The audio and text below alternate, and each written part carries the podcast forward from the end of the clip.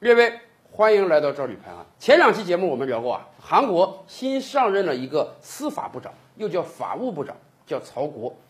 他的整个任命过程就是波澜起伏的。当时要任命他的时候，韩国很多人反对，大家找到了很多曹国以往的劣迹，尤其人们质疑曹国你的女儿是怎么样考上韩国顶尖名校的，是如何六次不及格还能拿到大学奖学金的。但是啊，韩国总统文在寅力排众议，在九号的时候还是任命曹国当了韩国的法务部长。然而没想到，刚上任没几天啊，曹国就遭到了韩国检方的调查。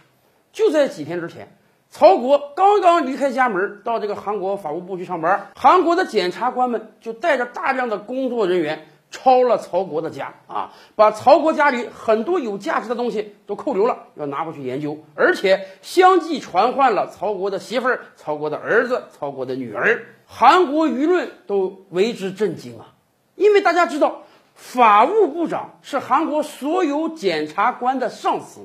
这简直是大水冲了龙王庙啊！法务部长手下的检察官呢，去抄了法务部长的家，而且未来还要对法务部长进行调查，这在韩国历史上那都是第一次啊！咱们以往的节目就说过，今天在韩国有大量的人反对曹国当法务部长，甚至韩国前总理啊黄教安带着很多韩国议员在公共场合削发明志，把自己剃成了秃子。不但男的剃成秃子，女的也剃成秃子，就是为了抗议文在寅把曹国任命为法务部长。而另一方面，文在寅和曹国的关系非常紧密，紧密到什么状态？有人形容，文在寅和曹国的关系就和卢武铉当年和文在寅的关系一样。所以，不管社会上有多少反对声浪，不管反对党说，哎，他们已经挖到了一个又一个曹国涉嫌贪污腐败的证据。文在寅是不为所动的，而且一定要让曹国去干这个法务部长。为什么文在寅这么坚决？因为文在寅非常想对韩国的检察官系统动手。以往咱们经常看韩剧啊，韩剧中检察官简直是个神一样的存在。确实啊，在韩国，检察官手中拥有非常大的权力，所以检察官是非常受人尊敬的啊。甚至韩剧中就有这样的表现，哪家姑娘一听说相亲对象是检察官，哇，那简直美的后脑勺都找不着了。而我们也清楚，韩国有一个传统啊，每一个下台的总统都会接受调查，离开青瓦台就进看守所。那么是谁在调查一个又一个前总统的呢？当然是韩国的检察官系统。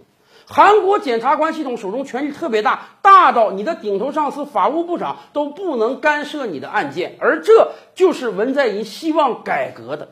据说曹国的改革方案之一就是要限制韩国检察官手中的权力，而这恐怕动了整个检察官界的奶酪。而且大家不要忘了，文在寅上台有一个根本性的目的，就是替他的好兄长卢武铉报仇的。现在李明博也好，朴槿惠也好。啊，都有司法官司缠身，好像大仇得报。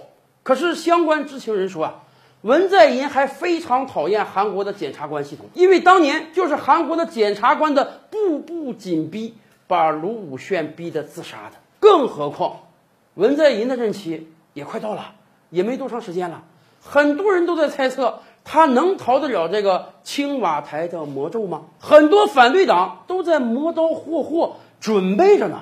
你今天一下台，明天就可以开启对你的调查了。甚至今天在韩国国内，大家都已经把这个曹国呀称之为男版崔顺实了。因为崔顺实、朴槿惠下台了，所以未来曹国也是文在寅有可能下台的一个因素。所以文在寅才要殊死一搏呀！不管多少人反对。也一定要让曹国继续干这个法务部长，对检察官系统动刀，改革韩国的整个司法体系。从这个意义上讲，今天保得住曹国，未来才能破解掉青瓦台魔咒啊！更多大千世界，更多古今完人，点击赵吕拍案的头像进来看看哦。赵吕拍案，本回书着落在此。